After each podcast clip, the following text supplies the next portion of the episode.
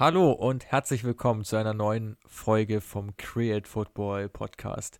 Quirin, es ist lange her gewesen, dass wir beide uns mal hier wieder im Podcast begrüßen, ohne einen externen Gast. Ja, endlich mal wieder. Können wir mal wieder ein bisschen mehr unsere beiden Stimmen hören. Wie geht's dir so? Was hast du so gemacht? Ähm, wir wollen ja gleich mal überleiten zu unserer heutigen Folge. Ja, ich war vor kurzem am Bosporus. In Istanbul, um genau zu sein. Genau, ich war in Istanbul, ähm, habe da ein bisschen Urlaub gemacht, schöne Zeit verbracht und mir ein bisschen, ja, das Leben gut gehen lassen oder wie sagt man, ich habe es mir gut gehen lassen und habe mir natürlich auch ein paar Fußballstadien angeschaut. Ähm, darüber wollen wir so ein bisschen am Anfang sprechen, wo die so alle liegen, was die Vereine so ein bisschen ausmacht und dann ein bisschen über die generelle Entwicklung der Liga sprechen, über die spannenden Teams, über Alanya Sport zum Beispiel, die überraschend Tabellenführer sind in der Super League. Und dann auch so ein bisschen über Trabzonspor, Basakci hier, die ein bisschen abgestürzt sind in der Saison. Und am Ende dann noch so ein paar, allgemeine Fragen mit reinbringen, die ihr euch, äh, die ihr uns geschickt habt. Hört sich nach einem guten Plan an. Und ich finde, ja, eine gute, gute Urlaubsplanung, da gehört es einfach dazu, sich anzuschauen, wo liegen die Stadien, wo liegen die Erstligastadien, die Zweitligastadien in der Stadt, in der man gerade ist, beziehungsweise in der Umgebung. Und ja, du bist da wahrscheinlich auch relativ strukturiert drangegangen, oder? Ja, ich habe mir natürlich erstmal bei Google Maps angeschaut, wo die ganzen Vereine überhaupt liegen. Äh, so viel zu meiner Struktur. Äh, mit der zweiten Liga habe ich da gar nicht erst angefangen, weil du da mit ganzen sechs Erstligavereinen schon wirklich sehr, sehr gut bedient bist in Istanbul. Und ist auf jeden Fall auch mein Ziel, dass ich da demnächst bald nochmal hinfahre. Also die Stadt an sich auch super schön, kann ich wirklich jedem empfehlen. Auch sehr gutes Preis-Leistungs-Verhältnis. Super leckeres Essen, ähm, da macht man wirklich nichts falsch. Und war dann natürlich ein bisschen schade, dass zwar auch Spiele waren natürlich, Kasim Pascha war zum Beispiel, aber konnte ich natürlich nicht ins Stadion aufgrund Corona-Lockdown. Aber man konnte zumindest die Stadion mal von außen anschauen und das ist ja auch immer so unser Way to go, Mats. Wenn man nicht ins Stadion kann und ein Spiel anschauen, dann zumindest mal vorm Stadion stehen. Vorm Stadion stehen und es natürlich auch umrunden, sofern es möglich ist. Hat, ähm, hat, ist, ist, ist bei dir schon öfter mal schief gegangen, das Umrunden. Ja, teilweise, wenn dann irgendwann es nicht mehr weitergeht, äh, dann ja, ist es immer ein mühsamer Weg, dann wieder den ganzen Weg zurückzulaufen. Teilweise muss man das dann ja machen. Aber in vielen Fällen ist es dann möglich und man sieht einfach nochmal eine andere Perspektive und man kommt dem Ganzen auch etwas näher. Ich finde, man fühlt sich dem Verein danach auch immer ein bisschen mehr äh, zu dem Verein hingezogen. Ähm, aber es hängt natürlich auch viel an der Lage. Also wir haben da ja auch schon auf unserer Deutschland-Tour gemerkt, dass einige Stadien, gerade so die, die Opel Arena in Mainz immer als Klassikerbeispiel, die ist natürlich auch extrem weit außerhalb. Ähm, wie war das da so in Istanbul? Also gibt es da viele Stadien, die im Stadtzentrum sind oder sind da auch die meisten eher am Stadtrand? Also ich persönlich bin ja ein Fan von Stadien, die wirklich mitten in der Stadt drin stehen. Also zum Beispiel das alte ähm, Wander das, das alte Stadion von Atletico Madrid, äh, Vicente Calderón, was ja auch mitten, im, mitten in genau. der Stadt steht, auch das Bernabeu von Real mitten in der Stadt, in Valencia das gleiche, dass du einfach dann die ganzen Häuser mit den Wohnungen außenrum hast. Die Leute können quasi, wenn sie aufstehen, aufs Stadion schauen. Äh, ich stelle mir dann immer vor, wie cool es wäre, in so einer Wohnung da zu wohnen ähm, und dann am besten noch eine Dauerkarte zu haben und dann unter dir ist dann irgend so eine Bar, dann kannst du da vorm Spiel noch was essen, ein bisschen was trinken und dann gehst du einmal über die Straße und bist im Stadion. Also sowas gefällt mir deutlich besser, wie jetzt in Mainz beispielsweise auch ähm, in München, wo du einfach so weit außerhalb des Stadions hast und dann ist halt sowas wie das Grünwalder Stadion zum Beispiel hier ähm, deutlich sympathischer. Und in Istanbul ähm, ist bisschen unterschiedlich gehandhabt. Ähm, was mir nicht so gut gefallen hat, war das Stadion von Galatasaray. Ähm, es war schon, ja, jetzt nicht weit außerhalb, sag ich mal. Es war halt im Norden von der Stadt. Ähm, aber Stadtviertel Galata ist halt eigentlich ziemlich zentral gelegen. Von daher hast du halt eigentlich das Stadion nicht im Stadtviertel an sich. Und das ist halt bei den anderen Stadien eigentlich immer gegeben in Istanbul. Und das ja, ist ein großer Pluspunkt für die Stadt. Jetzt haben schon sämtliche Galatasaray-Fans abgeschaltet, Ähm, ich hoffe, ich hoffe, die, die bleiben auch weiterhin jetzt, jetzt dran. Ähm, das ging ja, glaube ich, nur ums, ums Stadion, nicht um den Club selber. Ähm, um nochmal daran anzuknüpfen, diese städtischen Stadien finde ich einfach ja auch überragend. Also ich war da auch bei, vor dem Stadion von Rayo Vallecano ähm, in Madrid Und äh, muss da auch sagen, also wenn du da in so einem Hochhaus wohnst, bist da ganz in der Nähe oder wohnst generell da, ja, quasi nebenan, das muss ein mega Feeling sein, ähm, da einfach diese, diese Nähe zu spüren. Welche Stadien haben dir da besonders gut gefallen in Istanbul? Ähm, ich habe, wie gesagt, leider nicht alle gesehen. Also Basakce hier ist äh, rausgefallen, habe ich dir auch schon während ich dort war äh, kurz geschrieben, dass ich mir das nicht antue. Das ist ein Vorort von Istanbul, ist eine recht lange Metrofahrt dahin ähm, und dann von der Metro auch nochmal ein recht langer Fußweg. Ähm, ja, deshalb habe ich mir das gespart. Was ich auch nicht gesehen habe, war das Stadion von Fatih Karagümrük. Ähm, Aufsteiger in der Saison auch recht gut dabei. Ähm, habe da mit ein, zwei Leuten in Istanbul auch Kontakt gehabt, mit denen ich auch ähm, ja, mich dort getroffen habe. Zum Beispiel mein Host. Ähm, und der meinte, ja, Karagümrük, das Stadion schaut aus wie eine bessere Bezirkssportanlage und ist auf Bildern auch wirklich so. Also könnt gern mal nebenher googeln. Also das sieht wirklich ja, schrecklich aus. Und da würde ich mal behaupten, dass selbst deutsche Regionalligisten da, da was Besseres anzubieten haben. Ähm, war aber ganz witzig, was er da so erzählt hat, dass die Fans mit die aggressivsten des ganzen Landes sind. Also es ist halt so, ja, in Fatih ist ja einer der größten Stadt oder einer der zentralsten Stadtteile, besser gesagt, in Istanbul. Und da so ein bisschen außerhalb vom Touristenzentrum da gelegen. Ähm, und da sind die Fans anscheinend ziemlich heißblütig, also noch heißblütiger wie bei den ganzen anderen Vereinen. Wusste ich gar nicht, dass das überhaupt geht, aber ist anscheinend so. Und da sollte man auch, ja, schauen, dass man da nicht mit gegnerischen Fahnen da zu nah ans Stadion hinkommt während dem Spieltag. Ja, definitiv. Also ziemlich interessante Insights. Aber auf meine Frage hast du jetzt immer noch nicht ja. geantwortet. also, welche, wenn du dich entscheiden müsstest, so was waren so deine, deine ein oder zwei absoluten Highlights, ähm, die du da, äh, die, die, dir da begegnet sind. Also ich meine, man, man kennt ja so die, die großen Vereine, Gala hast du eben schon angesprochen, Fenerbahce natürlich und auch Besiktas. Ähm, war, war von denen eins dabei, was dich da nachhaltig beeindruckt hat? Ja, schwer zu sagen. Also ich bin ja generell ein Fan von so ein bisschen außergewöhnlichen Stadien. Und ja, ja, Braga zum Beispiel hat mir extrem gut gefallen, als ich da ein Euroleague-Spiel äh, Spiel gesehen habe. Ähm, könnt ihr auch nochmal nachhören, haben wir auch eine Podcast-Episode drüber aufgenommen, über Groundhopping in Portugal.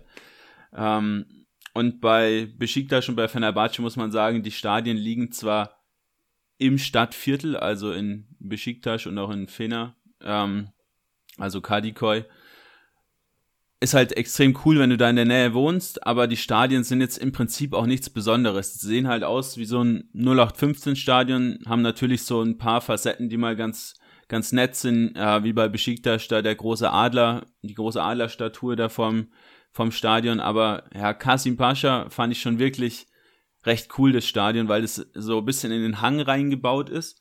Du kannst da von oben auch reinschauen, ähm, zwar nicht das ganze Spielfeld überblicken, aber zumindest einiges einige Szenen. Ähm, du hast dann eine Tribüne, die ist überdacht und der Rest ist dann nicht überdacht und ist dann ja so quasi im Stadtbild so eingebaut. Du hast dann da auf der einen Seite die Hausmauer, dann hast du die Straße und auf der anderen Seite hast du wieder eine Mauer nach oben und die Mauer ist halt nicht von einem anderen Haus, sondern halt vom Stadion. Das heißt, du spürst so richtig, dass da halt gekickt wird. Und ich kann mir das echt äh, gut vorstellen, dass ich da demnächst äh, meinen Urlaubsplan dann auch so liegt, dass ich dann da auch ein Spiel sehen kann. Also absoluter Tipp für alle Türkei-Reisenden oder diejenigen, die regelmäßig dort sind. Ich habe dir ja auch schon im Vorfeld gesagt, deiner Reise, ähm, dass mich Istanbul auch ziemlich fasziniert. Ist ja so neben London, würde ich sagen, eine der Städte mit, ja, mit den meisten Erstligavereinen auch, ähm, auf einem sehr guten Niveau. Ähm, klar, die Liga jetzt in den letzten Jahren, zumindest würde ich das so einschätzen, etwas an, an Qualität eingebüßt, sind sehr viele Altstars unterwegs, aber ja, lass uns, würde ich sagen, gerne darüber auch reinstarten. Ähm, wie siehst du die Liga in den letzten Jahren? Also hast du sie viel verfolgt? Wie siehst du so die generelle Entwicklung? Also ich muss ehrlich sagen, wir verfolgen ja extrem viel Fußball, aber die Türkei, ähm, ja, nachdem sie auch jetzt nicht bei den gängigen Streaming-Portalen hier gezeigt wird, schwimmt da so ein bisschen unter dem Radar. Und ich glaube, das ist bei ganz vielen, auch unserer Hörer, so, dass wenn man jetzt keinen Bezug zur Türkei hat durch Verwandtschaft oder durch Herkunft, dass ja die Liga so ein bisschen ja uninteressant ist für einen. Ähm, dazu kommen natürlich diese ganzen Allstars, weil ich persönlich schaue lieber dann auch mal Spiele ähm, über irgendwelche Russen-Stream-Portale, ähm, wo ich dann vielleicht ja spannende junge Talente sehe. Aber wenn ich dann ja diese ganzen Allstars da rumlauf, rumlaufen sehe, die dann sich nochmal ja die Taschen voll machen, weiß nicht, das gibt mir persönlich nicht so viel. Ja, das sehe ich ähnlich. Also ich meine, da gibt es ja zuhauf Beispiele von Spielern, die auch durchaus in einem Alter sind, wo sie, wo einige Leute schon als Trainer unterwegs sind. Und ähm, das ist ja, das ist, das ist halt so ein bisschen, es wird immer so plakativ, auch von einigen Medien mal beschrieben, als die Reste-Rampe Europas. Das ist natürlich ein bisschen zu hart und ein bisschen, bisschen ja, einfach zu, zu plakativ, das Ganze, aber da ist, da ist teilweise halt schon leider was dran. Also gerade so die Top-Clubs decken sich ja gerne mal ein. Dann mit so, mit so einem Ryan Babel fällt mir jetzt so als erstes mal ein, ähm, der jetzt auch schon 33 Jahre alt ist, zwar noch ein, auf einem guten Niveau oder vernünftigen Niveau spielen kann, aber denen gehört halt jetzt nicht unbedingt die Zukunft. Und ich finde, gerade wenn wir das vergleichen, werden jetzt ja neulich bei uns auch die Ones to Watch aus der Ligue 1, also die französische Liga, die sich da jetzt diesem ganzen Jugendwahn, sage ich mal, verschrieben hat und sehr viele junge Spieler auch hervorbringt. Und da ist die Super League, finde ich, auf einem, ja, auf einem ganz, ganz anderen Weg. Ja, würde ich definitiv so unterschreiben. Die Spieler müssen ja nicht mal alt sein, aber man hat so das Gefühl, sobald ein Spieler irgendwo scheitert und dann da nicht mehr so weiterkommt, dann wird er ähm, in Europa oder sagen wir in Zentraleuropa nicht so wirklich gewollt, weil dann viele vielleicht auch die Gehaltsvorstellungen nicht mehr so wirklich erfüllen können. Und gerade so ein Diego Perotti zum Beispiel, auch ein Enna Valencia, Samata, ähm, um mal die drei von Fenerbahce zu nennen, aber da kannst du im Prinzip die ganzen Vereine durchgehen, äh, mit, äh, mit Sherman Lenz äh, bei Besiktas oder auch Vincent Abu Bakr. Man hat einfach so das Gefühl, sobald der Spieler dann es nicht mehr packt in Zentraleuropa, dann geht er in die Türkei und da bekommt er dann ja für eine schwächere Leistung, für ein schwächeres ähm, ja, für eine schwächere Spielgestaltung im Prinzip das gleiche Geld wie zuvor, was er halt sonst nicht bekommen hätte. Ich glaube, das ist auch so der wesentliche Punkt, warum die Türkei für viele, ja, für viele Spieler auch höheren Alters, die schon mal bei renommierten Clubs gespielt haben, so interessant ist, weil du halt, halt gehaltstechnisch nicht die riesen Abstriche machen musst. Ähm, ja, und weiterhin halt ja durchaus mal Champions League oder zumindest mal Europa League spielen kannst. Aber auch das hat sich jetzt ja diese Saison ein bisschen gewandelt. Die türkischen Clubs, ähm, wenn ich mich nicht irre, ist, ist außer hier, glaube ich, niemand in der Champions League oder in der Europa League. Ja, Trab, spielt der Trab, Trabzonspor wurde gesperrt. Ähm, Fenerbahce ist in der, in der Quali rausgeflogen, wenn mich nicht alles täuscht, und Galatasaray auch. Ähm, ja, somit hast du dann bei Başakşehir hier am Start, äh, Sivaspor in der, in der Europa League. Äh, die jetzt ja aber auch in der Liga, wo wir dann später auch noch zukommen, auch eine ganze Ecke abgebaut haben, ähm, auch wegen dem Abgang zwei Leistungsträger, ähm, Mertakan Yanders und Emre Kilinc, was wir, wie gesagt, aber später auch noch ansprechen. Und von daher hast du im Prinzip auf der internationalen Bühne gar nichts, was, was türkisch wirklich auch mal Leistung bringen kann. Du hattest in den letzten Jahren zumindest dann nochmal, dass irgendwie Galatasaray mal ins Achtelfinale gekommen ist. Ich kann mich da an dieses an dieses Spiel äh, erinnern, was da bei Schnee war und dann irgendwann unterbrochen wurde in Istanbul. Weiß nicht, ob du das auch vor Augen hast. Ich weiß gar nicht mehr, gegen wen das war. Ähm, aber da war man zumindest noch auf einem, auf einem guten Level. Und es wird in den letzten Jahren einfach alles immer schlimmer. Und ich würde sagen, da gehen wir auch gleich mal auf die Fragen von, von zwei Hörern ein, und zwar von Philipp und auch von The Real Markus, die uns gefragt haben, zum einen, wie schlimm sieht's denn finanziell aus um die Liga und wie sich die Liga halt generell entwickelt hat. Und da stecken wir gerade schon mittendrin in der Beantwortung der Frage. Ähm, und ich habe da ein paar interessante Zahlen. Darf ich die da mal vortragen? Ja, sehr gerne. Äh, schieß, schieß gerne mal los. Ich wollte noch eine Sache loswerden, bevor du, bevor du loslegst mit deinem Rechercheergebnis. Also ich, ich sehe das halt ähnlich. Also gerade in Europa, finde ich, musst du zumindest ein oder zwei Clubs haben, die auch in der Lage sind, mal ins, ins Achtelfinale einzuziehen. Und ich finde, ich gebe dir dann nur, nur teilweise recht, also Galatasaray, finde ich, ist auch äh, die letzten Jahre immer ein Stück weit davon weg gewesen. Ähm, vielleicht auch mal Dritter zu werden, das mag schon noch sein, aber, aber wirklich ernsthaft eine Rolle zu spielen, mal eine Runde weiterzukommen, äh, finde ich, das war schon länger nicht mehr, nicht mehr so wirklich drin. Und in den meisten Spielen wurden sie dann auch extrem getragen von den Fans. Also es macht natürlich einen riesen Unterschied. Die sind extrem frenetisch und ich finde, das ist auch mit der Hauptgrund, warum ich türkische Vereine in der Champions League auch gerne schaue, weil da einfach die Atmosphäre meistens richtig gigantisch ist, wenn man jetzt mal von Basakşehir vielleicht absieht ein bisschen, die aber sonst einen guten Job machen. Ähm, ja, finde ich, das ist eigentlich so der wesentliche Punkt. Also gar nicht mal die Spielweise, sondern vielmehr das Ganze drumherum. Aber ja, lass uns gerne auf die Finanzen eingehen. Genau, habe dann einen recht interessanten Artikel gefunden aus dem Januar 2020, also noch vor dem ganzen Corona-Gedöns, was jetzt ja alles noch dazukommt. Man kann sich ja jetzt so ungefähr vorstellen, wie die Situation dann jetzt aussieht, nachdem man im Januar schon ligaweit, also die ganzen Erstligisten zusammengerechnet, 2,3 Milliarden Euro Schulden hatte. Ähm, wird natürlich immer mehr, also waren damals 15 Milliarden Lira. Ist jetzt mit Sicherheit deutlich mehr noch natürlich, äh, nachdem man keine Zuschauer im Stadion haben kann. Und die Lira hat ja auch so einen extremen Wertverlust, von daher ja, werden die Schulden ja immer höher.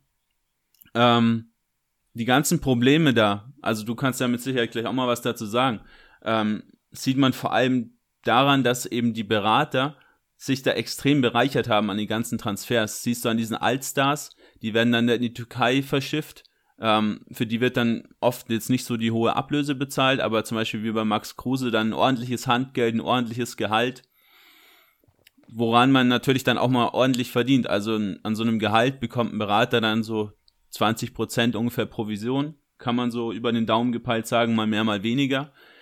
Und bei den exorbitanten Gehältern, die dann für diese Allstars ausgegeben werden, ist es natürlich mal ein Punkt, den ich jetzt vielleicht mal voranstelle, was natürlich nicht dazu beiträgt, dass Vereine dann da wirklich auch mit dem Spieler, wenn der dann vielleicht auch nicht die Leistung bringt, die er soll, ähm, dann da mit einem Plus rausgehen am Ende. Du hast ja überhaupt keinen keinen Wertgewinn.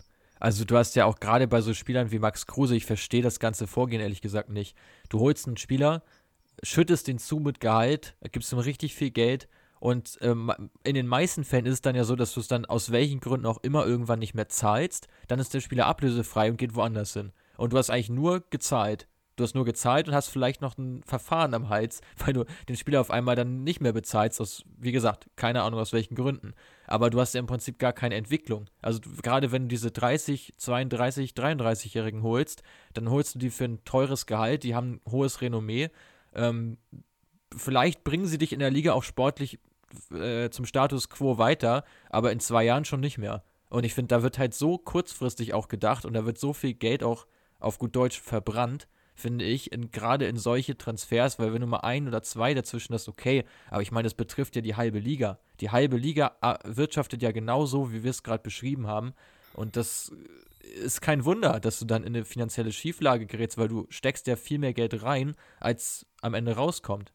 Genau, die Liga kann auch, ja, behaupten viele Leute auch eigentlich nur noch existieren, weil irgendwelche Banken da Kredite, ähm, Kredit um Kredit für die Liga eben frei machen, was mit extrem hohen Zinsen verbunden ist, weil im Prinzip die Banken können ja verlangen, was sie wollen. Die Liga kann ja nicht sagen, wir sperren jetzt von heute auf morgen einfach zu. Also da ist man in so einer richtigen Abhängigkeit mittlerweile schon drin, muss im Prinzip seine Schulden tilgen, aber im Gegenzug nimmt man eher noch deutlich mehr Schulden auf, was durch die Zinsen dann natürlich auch nochmal deutlich schlimmer wird. Ähm, das sind dann die ganzen Stadien schon hinterlegt als Sicherheiten und die ein, der eine oder andere Verein hat sein Stadion ja auch schon an den Staat oder an die Stadt verloren. Ähm, kann dann da auch, ja, wie gesagt, wenn du dein Stadion verlierst, irgendwann dein Trainingsgelände noch dazu, das ist so im Prinzip der Anfang vom Ende. Gibt's ja auch ähm, hier in Europa dieses ein oder anderen äh, Verein, dem es dann auch schon so ergangen ist und irgendwann, ja, bist du dann halt insolvent. Ähm, ja, was, was man da noch gut untermauern kann, seit 2011 hat man knapp 200 Millionen Euro nur an Agenten bezahlt. Also das muss man sich mal geben. Das sind über, über 20 Millionen im Jahr, was man im Prinzip nur für, ja, die, Verträ die Vertragsaushandlungen der Agenten bezahlt. Ähm, zwischen 2002 und 2014, da gibt es leider keine, keine neuere Summe, ähm, haben allein die drei Istanbuler Topclubs, äh, Besiktas, Galatasaray und Fenerbahce, knapp 30 Millionen für Vertragsauflösungen von Trainern und Spielern bezahlt, was auch ein wahnsinnig hoher Wert ist. Also, ja, muss man sich mal überlegen, wie, wie sowas zustande kommen kann. Ähm, und generell die Transferbilanz der letzten zehn Jahre beträgt auf die Liga gerechnet minus 270 Millionen Euro. Also wenn man das, sich diese ganzen Zahlen mal vor Augen führt, plus dann natürlich diese ganzen Schulden, die eh schon da sind, dann fragt man sich, wie da überhaupt noch Fußball gespielt werden kann. Ja, also zu den Beraterprovisionen habe ich neulich auch was gelesen. Das waren in der Bundesliga, lass mich nicht lügen, ich meine, es waren um die 40, zwischen 40 und 45. Aber ich meine, du musst es ja auch ein bisschen ins Verhältnis setzen zur Ligastärke. Also, das ist ja, also die Spieler, die in die Bundesliga wechseln, ähm, sind, würde ich mal behaupten, meistens qualitativ besser als Spieler, die in die Super League gehen. Und ähm, daran bemessen ist das halt ein extrem hoher Wert in der Türkei. Und es wundert mich aber ehrlich gesagt nicht. Also es wundert mich nicht. Und was du sagst mit den Krediten stimmt natürlich vollkommen. Ähm, in dieses Hamsterrad sind ja aber nicht nur türkische Clubs reingekommen, sondern auch andere. Weil man merkt jetzt einfach so, diese fetten Jahre sind einfach vorbei. Also nicht nur in der Türkei, als, als auch überall eigentlich in, in weltweit. Weil wenn halt die kleinste Krise mal kommt, jetzt war es mit dieser ganzen Corona-Problematik oder ist ja immer noch, ähm, eine etwas größere Geschichte, aber das, das hat natürlich eine extreme Konsequenz für die Vereine, die wirklich auf der Kante genäht sind, die wirklich auf den letzten Cent das Ganze kalkuliert haben, dass es irgendwie noch halbwegs aufgeht. Und wenn du so halt Jahr für Jahr arbeitest, irgendwann bricht es halt zusammen. Und ähm, ja, wie du schon sagst, du begibst dich dann in Abhängigkeiten und wozu das führt, haben einige prominente Beispiele ja leider schon gezeigt. Und was ist das Ergebnis? So Clubs wie Basakche hier, ähm, denke ich mal, dass die da deutlich, ja, mehr Substanz dann letztlich wieder haben. Und ich denke mal, da werden bestimmt noch der eine oder andere wird da noch nachkommen. Und gerade so diese ganzen Traditionsclubs, jetzt auch Gala, Fener oder Besiktas, die müssen, glaube ich, höllisch aufpassen. Ja, genau. Du musst halt immer sehen, woher dann auch das Geld kommt. Und man weiß ja auch, dass Basakci hier davon ähm, von Erdogan so ein bisschen gefüttert wird. Kasim Pascha übrigens auch, weil Erdogan aus dem Stadtviertel Kasim Pascha kommt. Ist ein recht kleines Stadtviertelchen da ähm, auch ein bisschen ärmeres, aber daher heißt auch das Stadion oder ist auch das Stadion nach ihm benannt. Also da merkst du, die beiden Vereine sind ja auch ein bisschen weiter oben dabei. hier letztes Jahr dann auch sogar Meister geworden. Kasim Pascha als eher kleinerer Verein auch ja unter den ersten sechs, sieben Vereinen auch dabei. Und so sieht man, ja, wie es in Europa ja auch weitergeht. Die Vereine, die halt dann irgendeinen Gönner haben, da geht's dann auch mal eine ganze Weile gut, aber du weißt halt auch nicht, dass, wie, wie sich das dann halt langfristig entwickelt, weil du halt auch genug Gönner hast, die dann aus dem Ausland kommen, die den Verein dann halt auch nicht so wirklich interessiert und die dann auch ja immer mal wieder den Geldhahn zudrehen. 1860 gutes Beispiel. Von daher ist es alles nicht gut. Man müsste halt einfach langfristig und ja auch wirtschaftlich denken.